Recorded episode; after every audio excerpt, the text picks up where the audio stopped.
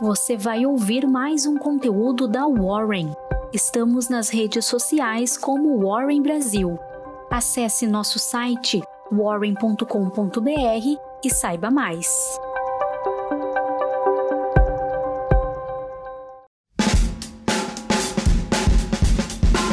Fala pessoal, bom dia. Estamos começando aqui mais uma Warren Call.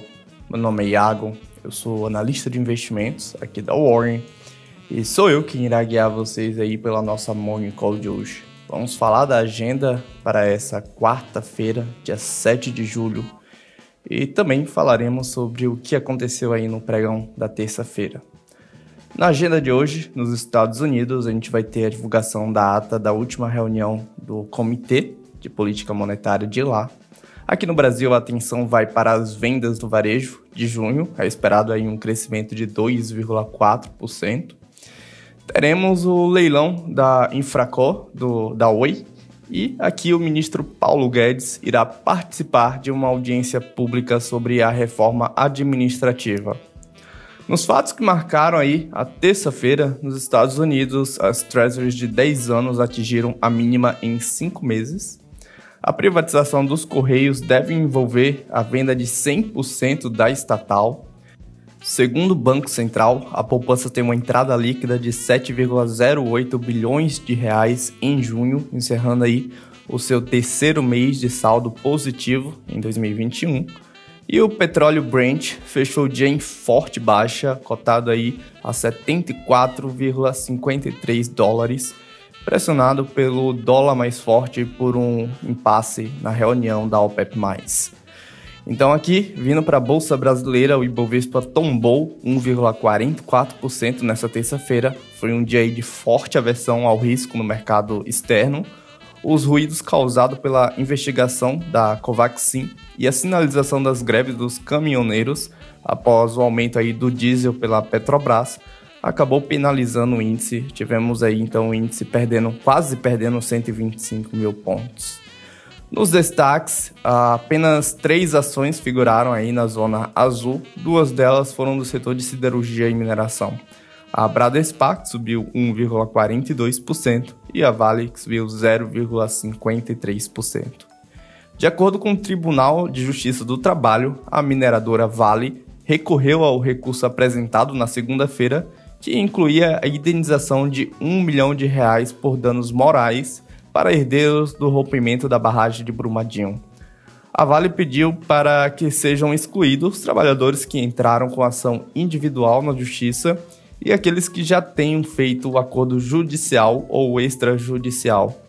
A mineradora também questionou a padronização dos valores e nenhum setor considerado como defensivo conseguiu escapar da zona de venda na terça-feira. No entanto, ante os demais setores, o índice de energia elétrica teve a queda mais branda dentre os segmentos setoriais da B3. O índice de energia elétrica caiu 0,78%. O grupo Energisa informou que o Itaú Unibanco atingiu 7,3% do capital social da empresa. E a gestora ambiental, a Ambipar, anunciou mais uma aquisição no mercado, uma máquina de aquisições. A companhia adquiriu 100% da Sabtec através de sua controlada Suatrans no Chile. A SAB é especializada no atendimento de emergências ambientais e possui 14 bases operacionais na Colômbia, onde é líder do mercado. No setor de energia, em comunicado ao mercado, a Enalta informou que dois poços do campo de Atlanta tiveram sua operação interrompida nos últimos dias. A Enalta que caiu em 3,21%.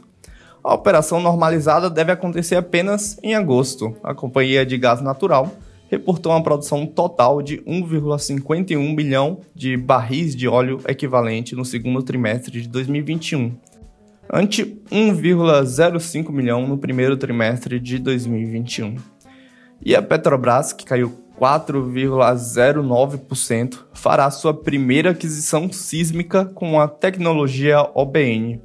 A estatal firmou contrato aí com a empresa para investir cerca de 50 bilhões de dólares, com o objetivo de melhorar o imageamento 3D e obter o futuro monitoramento 4D dos campos dos parques de baleia. A Petrobras também assinou contrato de venda com a participação aí de sete concessões terrestres e de águas rasas para a empresa Petromás. O valor total é de 300 milhões de dólares. E após a saída da Petrobras, no futuro, a BR Distribuidora pode caminhar pela estratégia de M&A e promover leilões de energia renovável. É o que afirma aí o CEO da empresa, Wilson Ferreira Júnior. A BR Distribuidora caiu 2,9%. Tivemos aí notícias também no setor de educação. A Anima Educação caiu 5,7%, cancelou a venda dos ativos aí do grupo norte-americano Laureate para sua concorrente C Educacional. A C caiu 5,9% nessa sessão. A negociação havia sido anunciada em dezembro de 2020 e, com o cancelamento, a Anima se mantém como sócio detentora de 100% dos ativos do grupo aqui no Brasil.